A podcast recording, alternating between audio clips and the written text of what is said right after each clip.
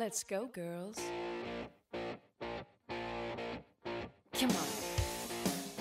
亲爱的听众朋友们，大家好，欢迎收听新一期的《不拘一格 Never Mind》。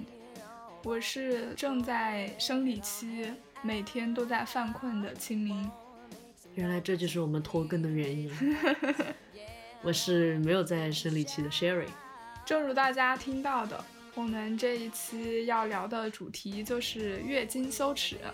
其实我觉得这个这个话题根本都没有什么可聊的，我根本觉得这个话题就不应该出现，不应该被讨论。月经期间就不应该有羞耻的现象，也不应该受到羞辱，也不应该受到异样的眼光的注视。你把我们这一期想要讲的观点已经全部讲完了。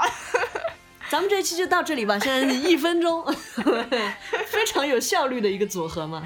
是。我们愿意聊这个话题，其实就是没什么月经羞耻了，对吧？对但是你也不能够否认，在很多地方，对于很多人来说，他其实还是挺避讳聊月经这个事情的。对，就像去年，好像是有一个新闻讲一个女子在高铁上面突然来月经了，污染了列车的座椅。由此就引发了广大的讨论，甚至还延伸出了一个新的讨论，是关于高铁上面要不要去售卖卫生巾的。嗯，当时好像是遭到了很多人的反对，有的人就会觉得，你出行的时候就应该算好你的生理期啊，怎么会就是突然来了呢？自己都不知道。还有的人就觉得这个东西不是必需品，不应该占用公共资源。在高铁上面售卖，这种观点其实还挺普遍的。我已经气傻了，你懒得去反对。你现在觉得，嗯，没有必要反对，是因为它对你不会造成困扰，它在你这儿不是一个问题，所以就好像没有什么可以讨论的空间了。对，而且我觉得就是这是便民措施，女人也是人民的一部分，所以在这里我们也想。再强调一下，卫生巾它就对于女性来说，它就是生活必需品。嗯，无论什么时候，比如说在重大灾难的时候，很多地方会给大家免费发放生活物资，其实卫生巾也是包括在内的。嗯嗯啊，不是吗？嗯，是啊，就是武汉那个时候，嗯，封城，然后很多护士专门要求要卫生巾，然后才有人去发卫生巾，不是因为它是正常在发放的，所以他们有。啊，他们其实是没有的。好吧，那看来我还是想的太乐观了一点。对，所以希望做决策的人，做决策的多一些女人。对，确实是这样子的。那要不我们先来说说我们小时候经历过的一些月经羞耻现象吧。是，虽然我现在已经觉得来月经不是一件羞于启齿的事了，但确实小的时候还是经历过一些对 故事。小的时候很很害怕说月经这个词，甚至包括现在吧，大家还是会用，比如说大姨妈，对，还有什么，大家还是对，大家还是会用大姨妈呀、例假啊这些词来代替月经。对，那你小时候有经历过什么羞耻的现象吗？我记得就是小时候在学校里换卫生巾就会很紧张啊，因为你要就是你要偷偷的从书包里把那个卫生巾拿出来，然后塞到袖子里，再 非常快速的塞到裤子口袋里，然后跑到厕所去。就是这一系列过程就跟做贼一样，生怕被人看见。特别是假如你的同桌是个男生，对，还有前后排，如果是男生的话，那这个动作会更加的让人紧张。嗯，那你有发生过就是来月经的时候就是侧漏漏到裤子上，然后被人看到吗？我好像暂时没有，因为我其实一直那个量就是会比较少一点。哦，Good for you！我就 我就经经历一些那种嗯，侧漏故事，时常发生。哦对我一度开始反思我自己是不是做的太不端正了，老是动来动去，你知道吗？让它侧漏。那你是换卫生巾的频率太低了吗？不是，就是量大。就量大哦，好吧。哦，我突然想起来，就还有一个事情是，你来例假的时候，你每次起身走路的时候，是不是会让闺蜜帮忙看一下你裤子后面有没有漏，哦，对，对吧？对对对，但是如果说你的闺蜜，比如说你坐在第一象限的最远，我在讲什么？比如说你坐在教室的左上角，嗯你的闺蜜坐在教室的右下角，哇，嗯那也没人看了。然后你周围坐的都是男生，那就有趣了。那应该也不会周围一个女生都没有吧？是啊，然后那你怎么站起来，然后告诉那个女生说，你帮我看一下。我一般都是下课或者是放学，就是待到最后，哦趁周围没有人的时候，啊，让朋友看一下。而且我觉得小时候我在路上走的时候，我也总会担心，觉得它漏了。对，因为它就是有的时候像潮汐，它一股一股的流出来，总有一种兜不住的紧张感。嗯，然后这里也想提一下，月经是憋不回去的，它是不能人为控制的。这我怎么会有人觉得这个东西是可以憋回去的呢？我想一想，哦，那天我看到这个评论的时候，下面有一条评论说的是你们男人连尿都憋不回去，还要随地小便，怎么能够要求女人把月经憋回去啊？对呀、嗯，那就正如我提到的那些现象，我就经历过一些啊、嗯就是。呃，起身的时候隐隐约约的感觉裤子粘在粘在了腿上，周围还全是男生，贼刺激。那真的有点社死哎。对对对，贼刺激。嗯嗯、但是那个时候，那个我穿的外套算是比较长的嘛，因为校服嗯外套嘛。重点是如何能够在起来之后，把带有血迹的凳子迅速擦干净。天呐，你还会弄到凳子上面？对对对这个确实蛮严重的。其实仔细想想，这个都没有什么可以感到羞耻的。这个现象就有点像是你你我的腿受伤了，然后包扎了。仍然有血从伤口里面渗出来，然后弄到凳子上，那这有什么大不了？应该关心我的状态才对啊！对啊、你在流血。就是啊，我在流血，好吗？嗯，还还要关心会不会脏到别人的眼睛？确实。我的血是神圣的血。嗯，但好像自古以来，大家就会觉得女人的精血是污秽之物，对？可能是有这个说法。是嗯是是的，是的，可能女人就比较污秽吧。嗯 Don't touch us，我们很脏。还是因为古代的时候女人地位太低了。对嗯，说你脏你就脏，反正。嗯唉。然后除了在学校，我觉得在超市也是，比如说你买卫生巾，一个是如果遇到男售货员的话，你会有点不好意思，然后还有就是结账之后，售货员可能会给你一个黑色的袋子，对，而且那个售货员问都不问，他就直接觉得你需要这个黑色的袋子。没。错。另外一种需要黑色袋子的情况，还是装钱的时候，说明卫生巾真的很重要，而且很贵重。说明卫生巾跟钱一样重要。但实际上，我们经历这些现象的时候，我其实嗯并不理解它为什么被认为是羞耻的。嗯就是我在确实在初中的时候，我会看到周围的女生，她们可能会比较小声的说：“你有带面包吗 哦，对，大家会用各种其他的词汇去替换“卫生巾”这个 词，？”对就是不敢在大庭广众之下直接说卫生巾。对，他们会说：“你有带面包吗？嗯你有牛肉干吗？”你不说，我真的以为我会饿。我们那边好像一般会说什么姨妈巾，嗯，对，我们那边为什么都是食物的纸袋啊？听起来好。奇怪。如果有个人问你带面包了吗？你带牛肉干了吗？我真的会以为他是在找我要吃的哎。对，但是我觉得可能他是一种语气上的，就是那种嗯悄悄、偷偷摸摸的那个对。你一定要压低声音，调小音量，然后面带娇羞。对对对对对，扭扭捏捏。你有带卫生巾吗？这样子。对，然后另外一个人就悄悄的从书包里抽出一个卫生巾，快速的塞到口袋里。然后就说给你，两个人就像那个地下党接头的时候，对交接情报的时候一样，都从袖子里掏出对方的东西。但其实我从那个时候我就我就不理解这种嗯羞耻现象。当时是因为害怕被大家议论吧，就是用那种异样的眼光看你嘛。嗯因为像，嗯，我记得在学校里的时候，如果哪个女生痛经很严重，被扶到医务室的话，其他人都会觉得，嗯，这个人嗯好像经历了什么见不得人的事情。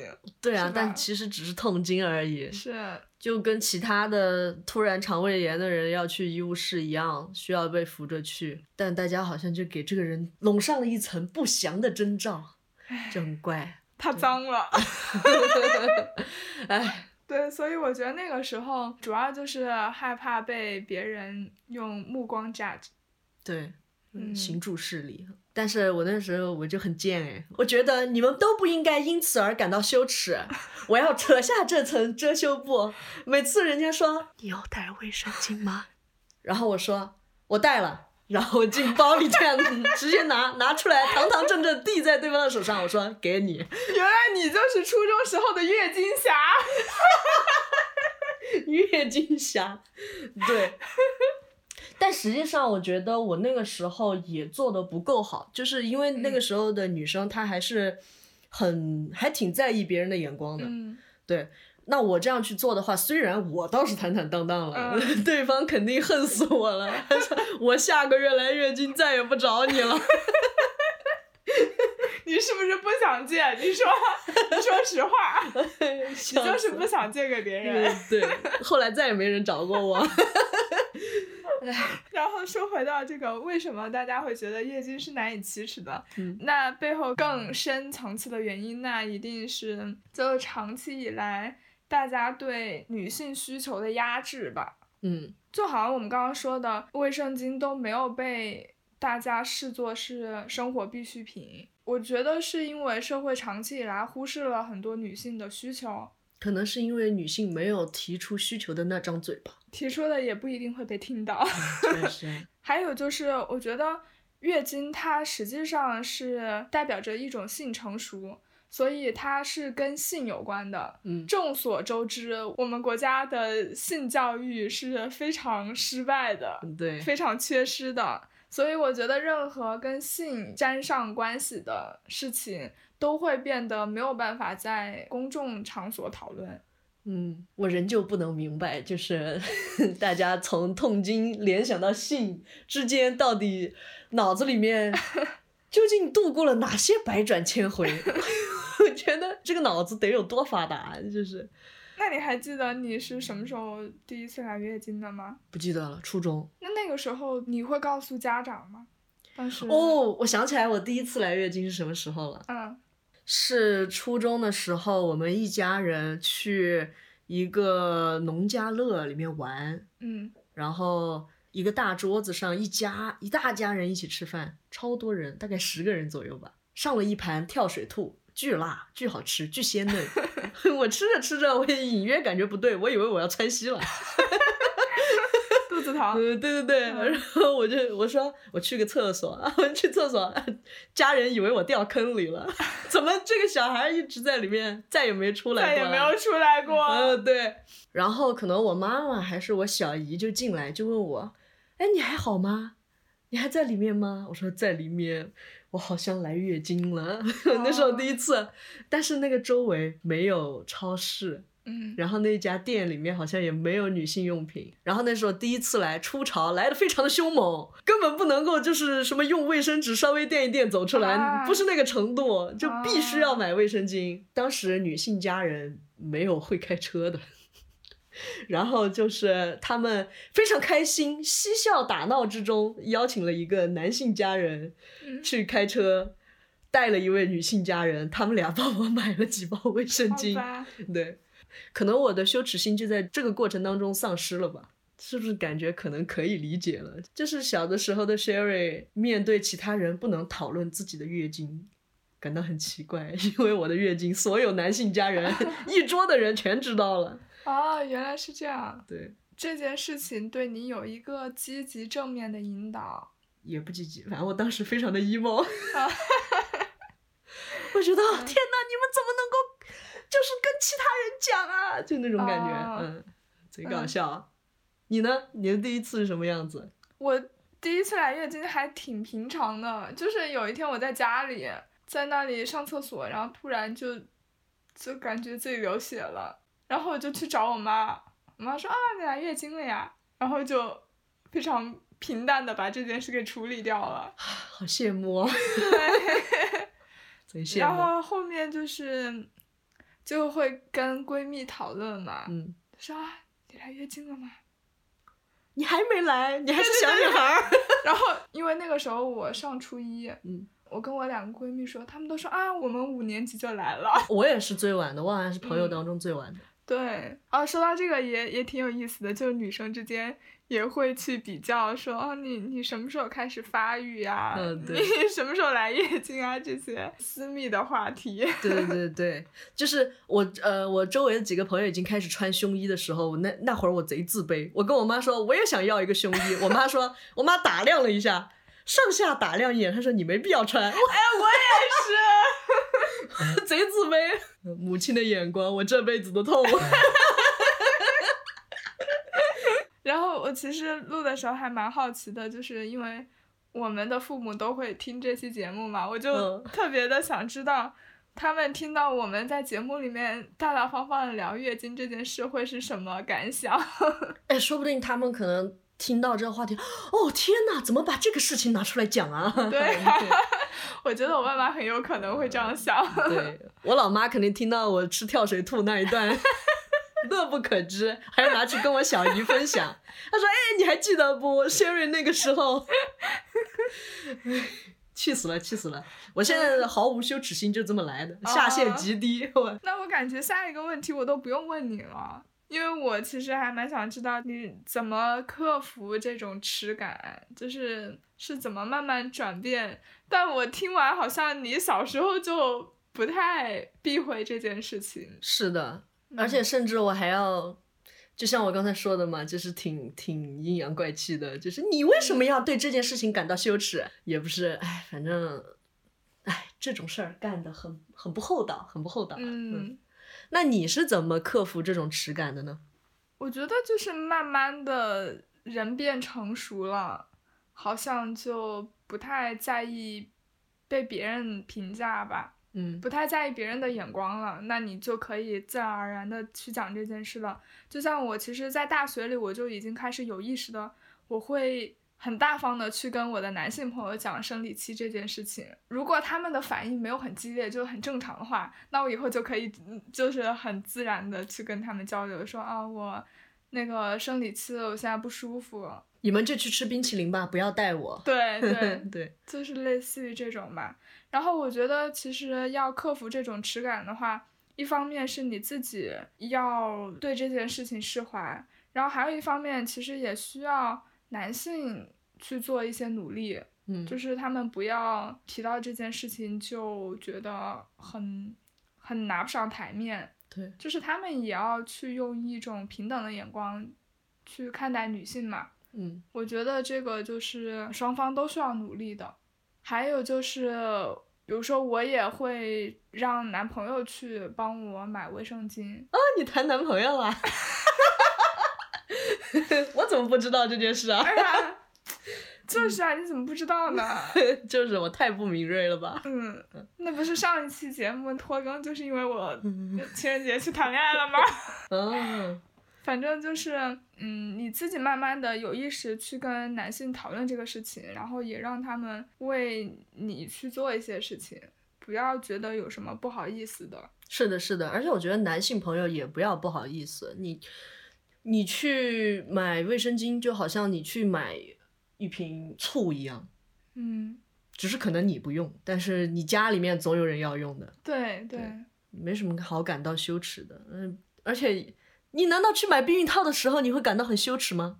哎，有的人真的会啊。嗯，好吧，我就大大方方的。哎呀，你爸妈会听这期节目的呀？哦，没事儿，我爸妈会跟我说做好措施。好吧。我觉得，如果说你很难克服这种耻感，觉得，呃，确实有点拿不上台面来讲，但是我觉得你应该为自己多考虑一些吧。如果给你一个情况是你在一群朋友当中，他们商量着要去吃火锅，吃完火锅之后，哦，我们去一家新开的冰淇淋店，我们去吃冰淇淋吧。那在这种情况下，你又来了月经，你可能这个状况下不能够吃这些东西，难道要去随大流去跟他们吃吗？然后你要感到很难以启齿，说我今天胃有点不舒服，我还是不去吃了。你用这种借口来度过吗？可能其实你当你说出这些话的时候，表情上有一些扭扭捏捏的，周围朋友反而能够意识到你你发生了什么。但是由于你羞自己羞于启齿，他们也难以开口，嗯所以就反而造成所有人都尴尬的一个局面。如果说平时觉得不好意思讲出月经这个词，或者是讨论这件事情，或者是去超市的时候，还是想要拿一个深色的口袋去装它的话，起码希望能够在聚会当中，人家提到说我们去吃冰淇淋吧，你可以说哦不好意思，我今天生理期，嗯，我看你们吃就可以了，这样子没有人会感到尴尬的。其实，对，所以我刚刚说大家很避讳聊月经，就是在压抑女性的需求嘛。所以就是你自己先不要去压抑自己，是的，是的，要对自己好一点。所以我觉得就是我们要大大方方的来聊这件事，最重要的还是因为自己，你你需要去照顾自己的感受。而且没有必要全部去照顾男人的感受啊，男人把他们自己有什么不舒服的、不不开心的全都说出来了，对吧？那也不，一定，就是那些男性疾病的小广告，男性说，呃，我 我割了包皮，我走的 走不快，你走慢点。嗯 是，但我的意思是说，就是我们去讨论这件事情，能够在普通的社交上面得到一种平等吧，追求这个吧。因为这件事情是正常的女性生理现象嘛，嗯你没有办法避免的。嗯，我们也不想每个月都要流血呀，对吧？就是，那除了我觉得可以带来社交上的一种平等之外呢，你觉得就是大方的聊月经还能给我们带来什么积极的影响？我觉得就是弥补性教育上的一些不足吧，确实，因为还能有牛鬼蛇神说出憋回你的月经这种话。对呀、这个就可以看出来，有一些人确实是在生理层面上相当的无知。嗯，所以我觉得就是大家能够坦然的去聊女性生理期的话，那意味着大家可以不再谈性色变。我也很希望这样。我感觉我很久都没有谈性色变过了。你别说，我还有点怀念这个时候，让我羞涩一下。说到底，我觉得这个是可以帮助大家去更好的理解身为女性，她们需要遭受的一些苦难的。就有一些是她们天生就需要背负的，嗯比如说月经它带来的生理上的不适，就既然都已经有生理上的不适了，那你就不要再增加对方心理上的不适了。是的，是的，有了生理上的不适，我们应该去关怀他。对，然后这里我就不得不吐槽一下现在的很多卫生用品，它的设计非常的反人类。我不知道为什么过了这么多年，卫生巾的设计还如此的不符合女性的需求。我知道国内有某个品牌，它有那种薄荷 薄荷味的卫生巾，那是字母品牌。对什么人才会想到这种产品啊？哎，其实我觉得他正是他想要说，OK，我们要解决用户的一个需求痛点。用户觉得来了月经，他感到很紧张，来了月经过后，他可能会有一种味道，他想要掩盖这种味道，所以为了解决这个问题，他要去设计薄荷味的卫生巾。但实际上，最该打破的反而是我们不应该觉得来月经它有那血味是我们要感到羞耻的。嗯，嗯 我小时候有幸用过一次。贼凉爽。印象非常深刻，终身难忘。我当时就想着，我要把这个设计这个卫生巾的人拖出去打死。哦，我用那个卫生巾的时候，有一种这是飞扬的感觉，没错，胯下生风。嗯对。哇塞！你觉得还有什么比较反人类的卫生巾的设计？我觉得，我觉得卫生巾就是反人类的，因为我觉得就是，嗯，比如说它有那种比较长的卫生巾嘛，嗯，贴的时候呢，它就会移位，我根本不能够想象，就是如何才能好好的贴着一个卫生巾，就是你明明已经贴好了，然后再穿上去，就感觉屁股后面已经是歪着的尾巴，然后又要给它扯正，哎原来你也会有这种困扰，就我我一直以为是我自己贴的问题。你知道吧？我觉得就是不可能完全贴对，啊，嗯，还有我觉得就是那个小翅膀，那叫什么？护翼，护翼它也非常的不合理，就是比如说它是一个比较短一点的卫生巾，然后它可能只有短的那个护翼嘛，它嗯看起来就会比较合理。但是如果它是一个比较长的卫生巾，嗯那你说那个护翼是不是应该是扇形的呀？它就后半截怎么也应该是扇形的吧？啊，它怎么也应该就是贴到内裤的外面去，嗯对啊。但是它仍然是一个规规矩矩的长条形，啊，就是不够宽，对啊，它后半截它根本不够宽，它不能称之为护翼。的确是。不过我觉得提到这一点的话，国内的女性已经算是幸运的了，因为我感觉欧美的卫生巾大部分都没有护翼，我真的很难找到有护翼的卫生巾哎。对，而且其实我刚来法国这边的时候，我还以为我说这个地方这么土的吗？卫生巾这么厚，而且是就是那种纯棉的感觉，就是也没有也没有什么超薄，也没有所谓的那种吸水垫，嗯，就很薄，但是可以承载很厚的量。的确，但这边就是。当我买到一个厚厚的叠在一起的棉被的时候，我整个人是崩溃的。嗯，对，我觉得在这一点上，欧美的卫生巾做的真的不太好，但可能也是因为他们会有更多其他的产品。是的，是的，对，大部分人可能会选择卫生棉条吧，或者月经杯这种东西。是的，你有。用过吗？我没有用过月经杯，但我就是用的卫生棉条，而且契机也是我来了法国这边我才开始用。啊，我也是，我之前尝试着用过几次，但我发现它其实也没有想象中的那么方便哎，它适合那种量少的时候。我觉得它啊适合量多的时候呀。真的吗？但因为它要四个小时就换一次啊，我觉得它呃量多的话，扯出来的时候不会痛。这个倒是，但是它这样的话就没有办法睡觉的时候用了呀，因为它要求四个小时换一次。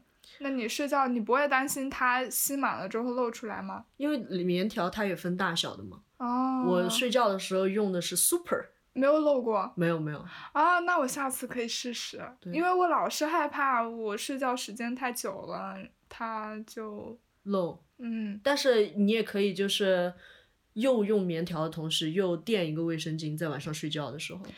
那你的生活成本就会 double。但是那个卫生巾你可以买那种就很薄的，然后很、哦很便宜、很小的那种都可以，嗯，因为它不会漏出来很多。棉条超好用，但我还没有用过月经杯。我有一个用过月经杯的姐妹，她在国内，嗯她觉得其实挺不方便的，哦，就是每次盛嗯拿出来仍然是一小杯嘛。如果在室外的话，可能就会有点不方便。比如说你去一个超市的时候，你可能就需要去厕所，然后倒完了过后，拿着空的杯子，血淋淋的手，然后走出来洗手，可能会哦这种情况下有点不方便。的确洗完了过后又要塞回去。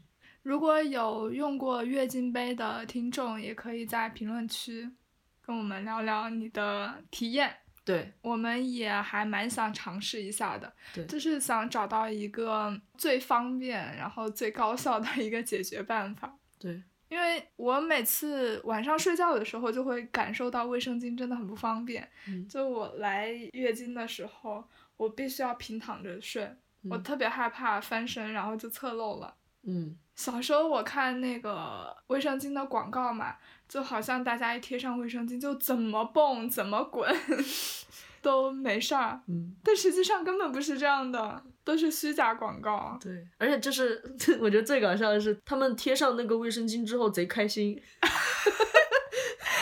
对，这是最不符合现实的。痛经的人痛都痛死了，还贼开心。对，还可以一蹦三尺高。另外就是很多卫生巾广告里面，他们是倒那个蓝色的液体嘛，嗯，就会导致有有很多人以为经血是蓝色的。可能女人是贵族吧，蓝血，我靠，对，这个嗯也是挺让我想不明白的。对，我不知道为什么你这个广告不能做的更真实一点，为什么不能用红色的液体呢？现在影视作品也不允许出现血吧？可能 我也不知道，我乱说的。其实，在广告当中，还有一种我特别讨厌的，就是嗯男人打卫生巾的广告。哦，对啊，我之前看了一个就是汪东城拍的卫生巾的一个广告，他嗯特别欢快的对着镜头说：“就买它，好用，买它。”你你你用过吗？你你用过个屁！你又不用，你搁这儿。就我不明白为什么要找男人去打卫生巾的广告。我觉得这就跟男人去打口红广告一样，虽然说我看到会很不爽，但是我是能够理解的，因为从商业角度考虑，可能就商家会觉得这个东西的受众是女性嘛，绝大部分都是女性，那我找一个男明星，一个拥有众多粉丝的男偶像来打这个广告，可能就会有一些他的粉丝去买单。那就找一个胸肌大的去打内衣广告吧，我倒要看看。真的是，嗯，因为反正对我来说，广告里面的内容也都是假的。假的，对。对我并不会真的看到他找一个女明星来说这个好用，我用过，我就会相信，所以他可能更多的会从粉丝的角度去考虑吧。嗯，这么说的话，我突然有点好奇，女明星一般用什么牌子，啊，我也真的很好奇，对吧？那女明星也是人啊，嗯，好好奇。有没有女明星能够真正的去推荐一下自己用过的好用的卫生巾啊？对啊，或者是你自己平时用的棉条吗？还是卫生巾？还是月经杯？对，你有试过吗？出来嗯跟我们像姐妹一样讨论一下。嗯。对，哎，我记得你给我推荐过那种安心睡裤，就是像尿不湿一样的产品，对吧？嗯，贼好用，但我觉得就是有点太贵，了。对，有点贵，嗯，大概是一欧一片吧。哇，一个晚上一欧，一欧就差不多七块多，来一次月经，怎么也得用三次吧，对，三四次。三四天，哇，二十几块钱没了。对啊，又是一顿饭，好饿。对，嗯，关键是这个东西就不是我们想来的，它是被迫的，然后我我为此要被迫每个月给他买单，这件事情想想就让人觉得特别的不爽。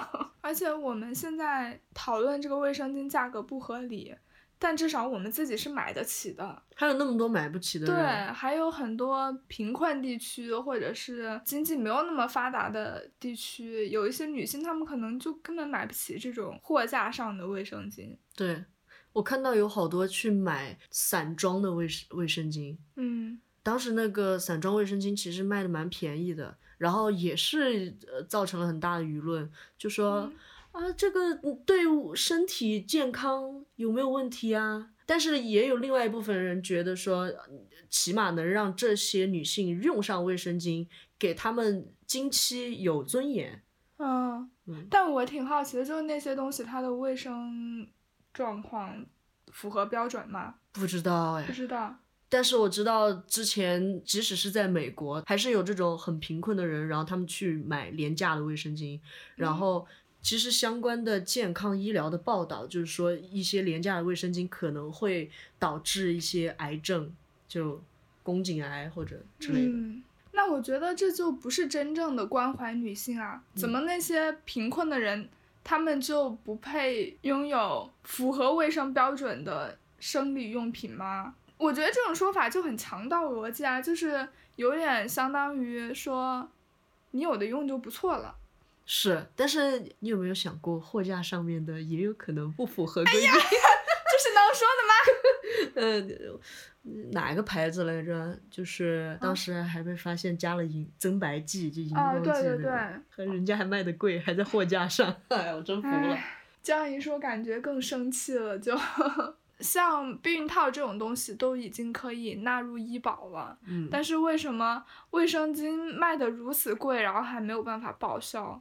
嗯，而且还不一定能够对身体有好处。你都不在意女性的生理健康了，那你还想指望人家生孩子吗？我也觉得是，就是比如说，可能有的人会觉得，有的人也是暴言啊，暴言，他觉得你不想来月经，那你就去绝育啊，那你就把子宫割了。我倒想的，我还觉得，那我上手术台去做这么一个手术，我是抱着生命危险去的耶。嗯，这就好像人家说我头痛，然后那个人就提议说，那你把头割了。哈哈，我不活了。对，就会有这种感觉，真的 好嗯奇怪啊。对，我之前在我们学校有看到那种公共厕所里面会放免费的棉条的，嗯就感觉这个还挺人性化的。嗯，在我们学校的那个厕所的门上，可能也会贴那种小纸条，就说如果你可能是很贫困的人，你可以嗯去找学校的校医室或者是学校的一些组织寻求帮助，就是嗯经期经济困难的这种情况。嗯，不知道现在国内有没有这样的服务啊？嗯，就国内的大学，我觉得嗯国内大学可能一些女性团体可能会嗯发起这样的活动。是的，对，希望这样的团体越来越多吧。嗯，希望这样的团团体不要被取缔吧。操，对不起，对不起，我们这个节目真的是不想做下去了呀，对不起，对不。起，对不起。在准备这期节目的时候呢，我们也去网上查了一些关于月经的资料。其实我发现专门讲月经的书还蛮少的，关于月经的纪录片也不算多，但是我们还是找到了几个不错的。英语学习资料。但是我们还是找到了一个纪录片和一本书，嗯在这里也想推荐给大家。如果你现在还不能大方的跟大家聊月经这件事，或者是你仍然对这件事有一些不太了解或者疑惑的地方，可以去看看这两个作品。哦，我这里推荐一个 CBS News 的纪录片，它的名字就叫呃月经贫困，叫 Period Poverty。呃，其实讲的是美国当地的一些事情吧。他觉得有一半的人口都在来月经，但是却没有很多人去讨论它。然后也是可能二零一九年或者二零一八年，他那个时候的一个议员提出来，是一个女性议员，她提出来说，我们应该把这么多人在月经上面受到的贫困这件事情提出来，然后我们应该去解决它，我们应该花多少的钱把它放在医保当中，然后给在校的女学生一些免费的卫生用品，主要是讲了一个这个事情吧。然后我这边要给大家推荐的是一本书，来自法国的一个作家写的，叫做《月经不平等》。然后，这本书它好像只在台湾出版了，是繁体版的。我目前还没有找到有在中国大陆出版的版本。这本书呢，它是从人类学历史的角度去解释了关于月经的经典话题，比如说经痛啊、排卵啊、避孕啊之类的一些生理知识。所以我觉得可以让大家更好的去了解月经这件事情，也让它成为一个不那么神秘的现象吧。嗯，这本书它是一八年出版，包括我刚才提到的那个呃比较短的纪录片，它其实也是二零一九年才在 CBS News 上面发表的。这么看来，其实我们国家跟所谓的发达国家相比，并没有说落后多少。如果说我们从现在开始都呼吁大家共同重视女性月经，包括经期贫困等等话题的话，嗯还是有机会赶英超美的。好突然啊！对，然后我最后又想到了一件事情，就是嗯经痛，还蛮多女性都会饱受经痛的这个困扰的。嗯我觉得大家也不要害怕去吃止痛药吧。法国这边的话，感觉吃止痛药还挺普遍的，就是大家不要觉得吃止痛药会对身体不好什么的，因为经痛对身体更不好。确实，身为女性，还是要对自己好一点。对，然后我觉得以前的人好像总有这样一种心理，就是这个痛苦我忍忍它就过去了。但实际上很多事情你忍耐的话，除了让自己难受，或者是让问题变得更严重，没有任何好处。对一些人，你忍到自己绝经，你好像忍过去了，但是你会对你的孩子说你忍忍吧，然后你的孩子会跟你争吵，呃，这个痛苦你就忍不了。最后没想到谢瑞还诙谐了一把。对，那在三八妇女节到来之际，我们就祝所有的女性能够正视自己的需求，大声的喊出，那怎么有大声的喊出啊？大声的喊出！天呐，我什么时候来月经呀？我怎么这么久没来了？赶紧查查。也希望大家永远不会再经痛。好的，那今天的节目就到此为止了，感谢大家的收听，我们下期再见，拜拜拜 See, lonely like a highway. She's living in a world and it's on fire. Filled with catastrophe, but she knows she can fly away. Oh,